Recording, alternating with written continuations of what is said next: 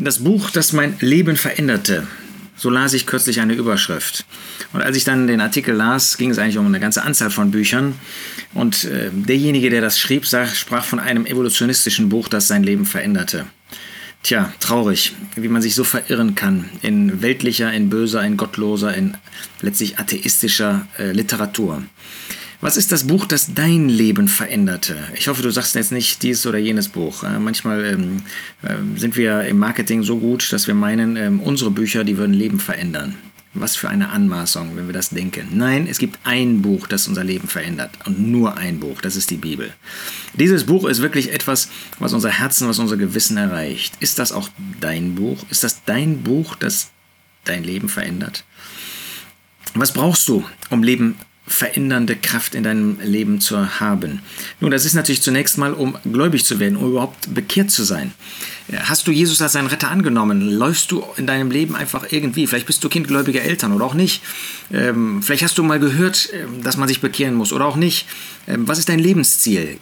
Und da gibt es ein Buch, was unserem Leben Sinn Erfüllung geben kann. Da gibt es ein Buch, was unser Leben sinnhaft machen kann, was unser Leben wirklich bereichern kann. Und nur dieses eine Buch, das ist das Wort Gottes. Das ist sehr umfangreich, aber egal wo du anfängst zu lesen, es ist ein Buch, das dein Herz, dein Verstand, ähm, auch dein Gewissen anspricht und wo du wirklich Großartiges erleben darfst, wenn du das liest und wenn du das auf dein Leben anwendest. Das wünsche ich dir von Herzen, dass du wirklich dieses Buch kennst, dass du das eine Buch kennst, das ein Leben verändert. Aber dann gab es da auch noch andere Bücher und äh, ein Buch hatte einen hochinteressanten Titel. Ähm, ich empfehle nicht das Buch, weil ich es überhaupt nicht kenne, ähm, aber der Titel hat mich irgendwie ähm, beeindruckt. 4000 Wochen. Warum kommt dieser Titel zustande? Weil das durchschnittliche Leben eines Menschen 4000 Wochen dauert. Und jetzt ist die Frage, was macht der Mensch in dieser vergleichsweise kurzen Zeit? 4000, das kann man irgendwie, das können Kinder schon überschlagen. Was machen wir in dieser kurzen Zeit? Der Autor meinte dann, der Drang nach mehr Effizienz kommt von unserem Bedürfnis, an allen Projekten, die uns interessieren, zu arbeiten.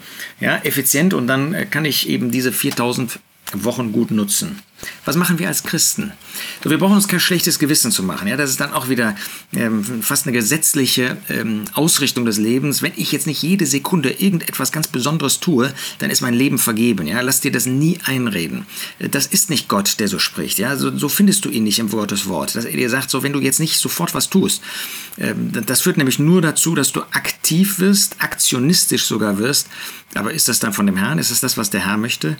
Ähm, es gibt Leute, die können überhaupt nichts mehr tun. Ja? Die liegen äh, auf ihrem Bett, sind gefesselt, sind blind vielleicht. Ähm, aber die können enorm ein reich, ein enorm reiches Leben führen mit dem Herrn. Die können ihre 4000 Wochen, wenn sie die denn haben, wir wissen nicht, vielleicht hast du ja auch und ich nur 2000 Wochen oder nur 200 Wochen, wie auch immer. Aber die Zeit, die er uns gibt, die kann und die darf und die soll natürlich sinnerfüllt sein. Aber da geht es eben nicht darum, dass du dies oder jenes tust, um Gottes Wohlgefallen zu haben, sondern dass einfach Gott dein Leben bestimmt, dass Gott, dass der Herr Jesus das Zentrum deines Lebens ist, dass er dein Herz erfüllt bei allem, was du tust. Und vielleicht hast du einfach, einfach, vielleicht hast du einfach nur eine irdische Arbeit und das ist für 99,9 Prozent der Gläubigen ist das Gottes Weg. Ja, lass dir nicht einreden, du bist nur ein geistlicher Christ, wenn du deine Arbeit reduzierst, wenn du dies oder jenes tust. Das ist nicht Gottes Wort. Gottes Wort sagt uns in Kolosser 3, Vers 17, alles, was immer ihr tut, im Wort oder im Werk, alles tut im Namen des Herrn Jesus, danksagend Gott dem Vater durch ihn.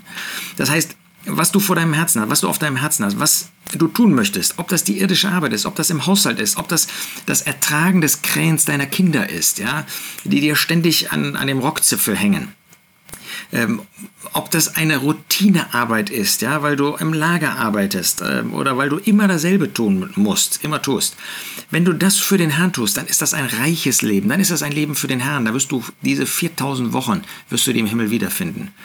Und da kann ich der ich vielleicht einen öffentlichen Dienst für den Herrn tue, äh, wenn ich das tue, um selber bekannt zu werden, um selber im Mittelpunkt zu stehen, habe ich verloren. Habe ich vielleicht 4000 Wochen verloren. Es kommt also nicht auf die Tätigkeit an, sondern es kommt darauf an, mit was für einem Herzen ich das, was der Herr mir vor die Füße legt, tue.